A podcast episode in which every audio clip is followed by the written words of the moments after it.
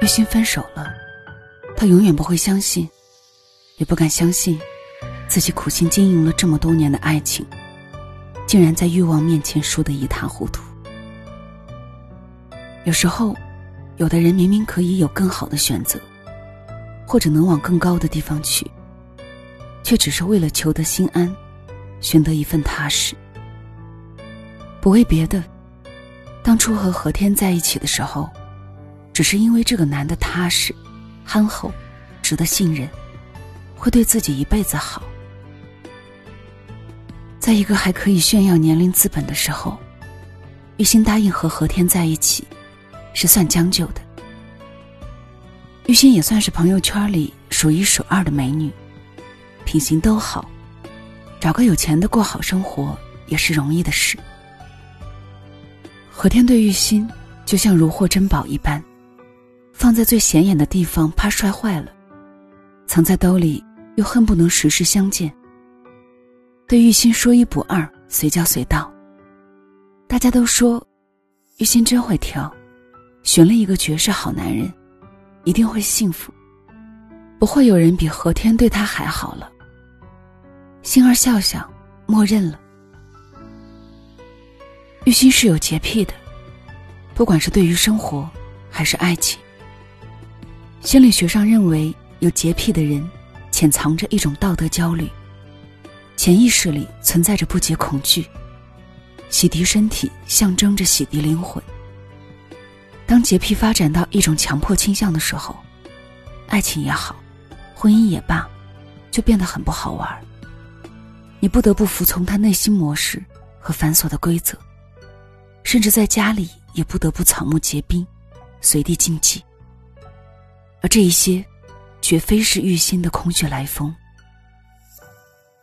那年玉心还小，在一个记忆和印象都还很模糊的年纪。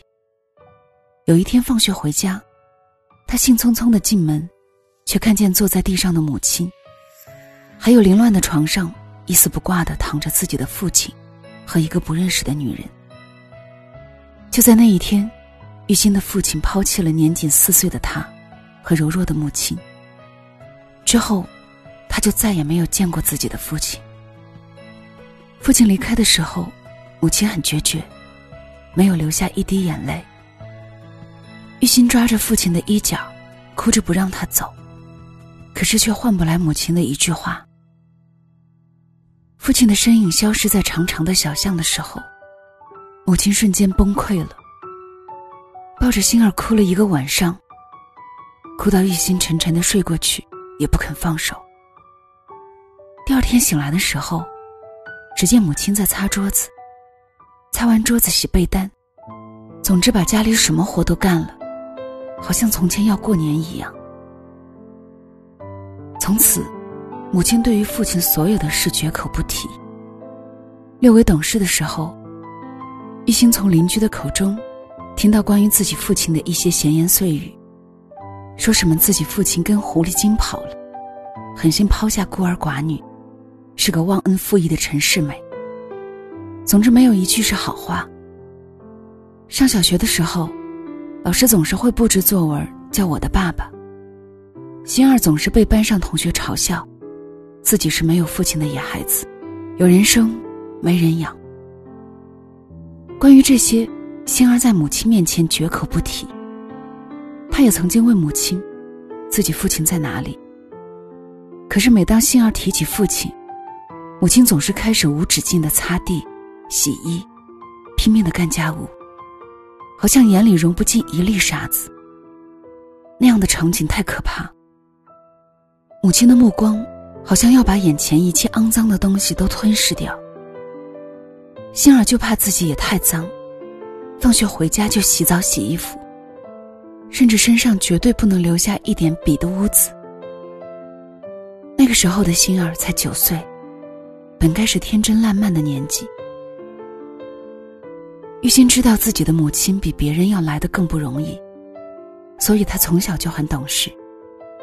她想，只要自己对母亲的爱越深，就能把父亲留下的恨，轻描淡写的，一笔带过。可是谁不知道？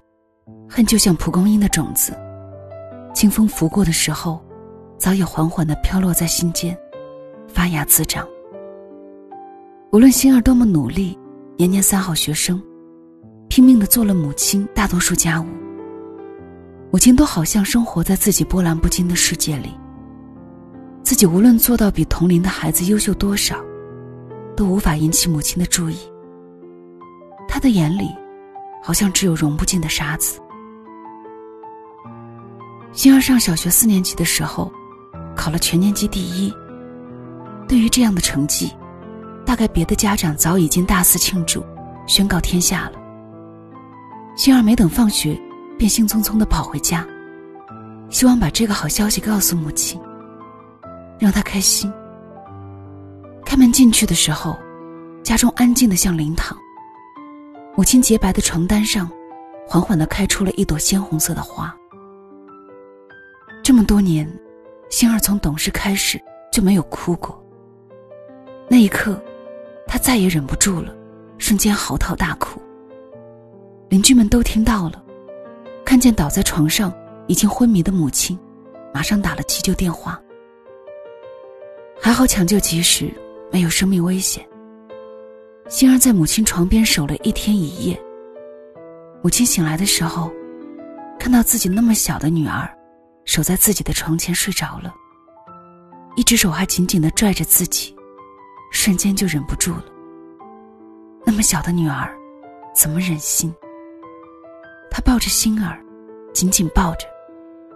是妈妈不好，妈妈不好。从那以后。星儿的生活开始更加谨小慎微了。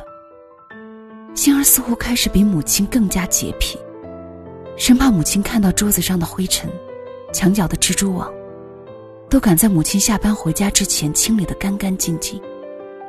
生怕自己一个不小心，母亲又会离自己而去。半夜惊醒，也要摸摸母亲是否在身旁。星儿是被逼着长大的。母亲支撑不下去的时候，他也要坚强起来，成为母亲的依靠，成为这个两个人的家庭的依靠。父亲就这样，深深的印在了心儿心中，带着恨。随着时间的推移，加深加固，甚至在某一个时刻，超越了母亲。伴随而来的，便是对男人的恨，在他心中。男人都是可以抛弃妻女、忘恩负义的角色。玉兴从小到大一直都很争气，从来都没有给母亲丢过脸。重点大学毕业之后，顺利的进入一家不错的单位工作。随着时间的慢慢推移，他也出落得更加标致、落落大方，身边不乏很多条件相当好的追求者，只是都没有能够看上的。大家都说。星儿眼光真高。各种滋味，只有他自己心里清楚。母亲开始张罗起女儿的终身大事的时候，星儿开始把她提到自己的安排上来。这辈子，只要母亲说的，星儿就没有违抗过。在众多追求者中，何天并不是最出众的，也不是最有钱的，只是普通到不行。甚至都无法成为同事们八卦的配角人物。那天是玉心生日，同事们为他庆祝生日。戳完蜡烛的时候，玉心宣布了他接受何天。何天脸上的表情比所有人都惊讶。玉心是不是爱何天？我不知道。我知道的是，玉心的妈妈开始催促他，要带一个老实靠谱的男人回家了。玉心说：“同事这么多人出去聚会，喜欢她的男人总是围在她身边，不停的要和她喝酒。只有何天，默默的把她怀里的酒换成了苹果汁。身边追她的男人很多，所有的人都送她昂贵的珠宝礼物。只有何天默默的为她带一份豆浆和油条的早餐。早餐边上每次都会有一张字体清秀的便利贴。”上面写着明天的天气情况和温馨的提醒。只是星儿从来没有见过买早餐的人。有一次，他偶然走过和田办公桌的时候，看到了一排清秀的字迹，一对照，才发现是他。要不然，这辈子，估计玉心都不会知道。这是爱吗？很多人会说不是。但是女人和男人不同，男人不会因为感动而爱，女人会。就这样，玉心和和天在一起了。本来故事到这里应该画上一个句号了，可是远远没有这么简单。带和天回家的时候，母亲很激动，一个人花了一个下午张罗了一桌好菜。十几年来。何天是第一个踏进这个家的男人，也是十几年来母亲第一次烧这么多菜。看到母亲脸上久违的笑容，心儿突然觉得自己的决定是多么的正确。生命是个圆，我们时刻渴望冲破这桎梏，兜兜转转了一个圈，竟怎么也逃不出宿命。星儿眼看自己离幸福越来越近。母亲的脸上，也渐渐的舒展出了释然的微笑。这是有别于从前的，好像他心中的那个结，也要开始化解了。可是，原来真的没有不染世俗的情，没有不占欲望的爱。更何况，自己本就是市井里最不堪的一个。那夜，月色正浓。何天俯下身子亲吻玉心，就在这一瞬间，爸爸和那个女人的画面，全部又一次历历在目。似乎这些被囚困在心牢的所有画面，都被这个吻打开了，甚至连发梢都好像是有记忆的。玉心再也忍不住，蹲在公园的石头下，不说话。每每何天有什么亲近的动作。两个人的气氛就顿时凝固下来，变得很冷，很冷。何天不是不知道玉心的过去，心儿的妈妈偷偷告诉过何天那一段不堪回首的往事。于是何天也不着急，等着玉心慢慢的接受自己。自己不能去牵心儿的手，那就等着哪一天，让玉心来牵自己的手吧。是的，那个时候。他就是这么想的。他要把自己那套单身公寓的钥匙给玉心，玉心不要，说还没有结婚，绝对不会同居。何天看到他一脸认真的模样，转念一说，这是为了让你随时可以查房。玉心坚持不要，回家却在自己的包包里找到了一把崭新的钥匙，连钥匙扣都是一模一样的。心中一震。这个男人是真的想要和她过一辈子的。他认真的把钥匙放在化妆台的小匣子里。何天就这样陪伴着玉心，走过了两个冬夏。在何天生日的那天，玉心假装不知道，偷偷备了礼物，准备去何天家为他庆祝生日。这也是第一次，玉心从化妆台的小匣子里。拿出那把崭新的钥匙，打开门的那一瞬间，他以为自己进错门了。当他看到地上熟悉的衣物时，才确信。他以为这是个梦，可是其中的每一个呼吸，都真实的让他无法喘息。女人精致的高跟鞋随意踢落在客厅的地板上，散落一地的衣服，好像在疯狂的嘲讽。这个时候，如果是正常情况下，女人都应该是发了疯似的冲着床上的那个男人咆哮。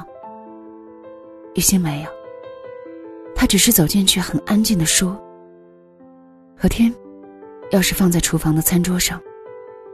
再见。”说完，转身就走，留下一对惊弓之鸟。日子依旧不赶不缓的过着。除了玉心的电话常常响起挂掉，家里不见何天的影子之外，没有任何差别。母亲从玉心脸上看不到一丝泄露。母亲总是让心儿有空带何天回来吃饭。他总是推脱说他忙，公司派他出差诸多借口。母亲是个过来人，其实任何一点细微的变化，都瞒不过他的眼睛。趁着玉心出门的时候，母亲偷偷去找了何天。何天把所有的事情一五一十的告诉了母亲，没有撒谎。母亲给了何天一个耳光。你是想逼死我女儿吗？晚上回家的时候，母亲拿出了一本存折和很多信，让心儿坐在自己身边，打开了话匣子。其实，十几年前，星儿看到的那一幕，并不是所有的都是真的。那一年，星儿的父亲和朋友合伙做生意，抵押了所有的财产。却在最关键的时候被朋友出卖，一个晚上一无所有。如果他不和母亲离婚，那么他们娘俩将会一无所有，包括现在住的房子。而杏儿的父亲知道，他母亲是一定不会同意离婚的，于是就有了杏儿看到的那一幕。后来真的离婚了，父亲把所有一切都留给了他们母女。自己孤身一人出去闯荡，没有人知道这些年他过的是怎样的日子，也没有人知道他是怎么熬过来的。可就是自己狼狈到这样的田地，还不忘每月按时往存折里打钱。所有人都以为父亲出去和那个女人逍遥自在去了，可是直到前些日子，才知道这不过是逢场作戏。而原因，却是因为爱。母亲是在家附近看到父亲的，她只是远远的看着他们母女俩，看着他们过得好，就打算离开。没想到竟然会被心儿的母亲发现。母亲说要带父亲回家，不管他现在变得怎样，都要带他回家。心儿从来没有看到母亲那样的坚持。认真。那一刻，母亲的眼中是放着光芒的。时间真的如流水，不管你是不是愿意长大，不管你能否回到曾经，他总是一如既往的向前奔流着。岁月无情，总是给我们带来苦难；岁月幽默，总是和我们开着大半辈子的玩笑。在见到何天的时候。贤儿也不知道过了多久。没有人的大街，面对面的遇见，打招呼也不是，不打招呼也尴尬。更何况何天身边还牵着一个女人。看到玉心的时候，何天马上松开了手。最后还是玉心先打了招呼。这么巧，带女朋友逛街。是的，快结婚了。嗯，什么时候？下个月，很好啊，结婚快乐。嗯，谢谢。那我先走了。嗯，再见。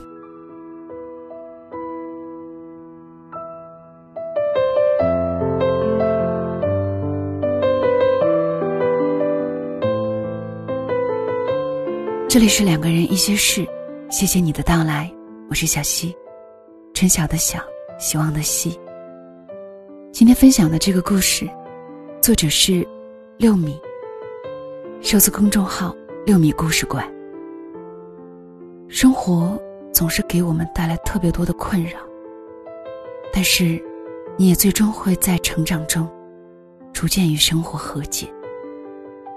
一句再见，就应该是最好的释然，和过去再见，和所有的不堪再见。今天的分享就是这样啦。节目的最后，小谢也要推荐给大家一个好东西，那就是在进行网购的时候啊，有一个省钱的小技巧是可以用起来的。可以关注微信公众号 apk 六二零，在网购前把商品链接发送给这个公众号，然后按照流程下单。等你确认收货以后呢，就可以获得省钱的优惠。不仅淘宝、京东、拼多多，连美团、饿了么都可以使用。公众号是 apk 六二零，字母 apk 加上数字六二零。好了，我们下次节目再见。